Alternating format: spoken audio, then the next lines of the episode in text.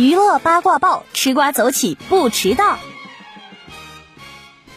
今日乐视视频对于 app 写着欠一百二十二亿一事情回应称乐视网欠款大家都知道虽然有困难但逆境时更要乐观面对。乐视会努力做好用户服务。此次乐视视频图标的更新不影响大家观看视频内容也不影响乐视超级电视正常运营。乐视网虽已退市但乐视视频仍在坚持运营。